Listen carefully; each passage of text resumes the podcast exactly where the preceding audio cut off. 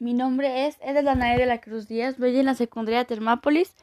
Mi maestra se llama Laura de Jesús Cervantes Soto y voy en segundo de secundaria. Me gusta ver series y leer.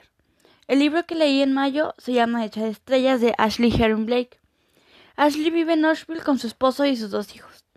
Los personajes de esta historia son Mara y Owen, que son gemelos y se estiman mucho, Hannah, la novia de Owen, y Charlie, la novia de, de Mara. ¿De qué trata? Este libro trata de que Mara y Owen son súper cercanos y un día acusan a su hermano, Owen, de violar a su novia Hannah.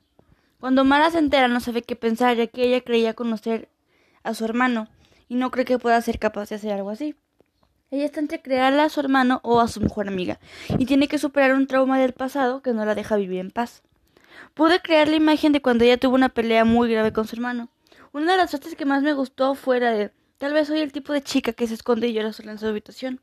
Esta frase me gusta porque a veces es lo que en realidad le pasa a los adolescentes de ahora. ¿Qué emociones saboreé en el libro? Pues tristeza y enojo porque tristemente estas cosas pasan en la vida real. Llegué a sentir que estaba con ella cuando ella estaba discutiendo con sus papás. ¿Por qué lo recomiendo? Yo recomiendo este libro porque es un libro que te hace dar cuenta de todas las injusticias que hay en este mundo. Es un libro muy bonito y muy real.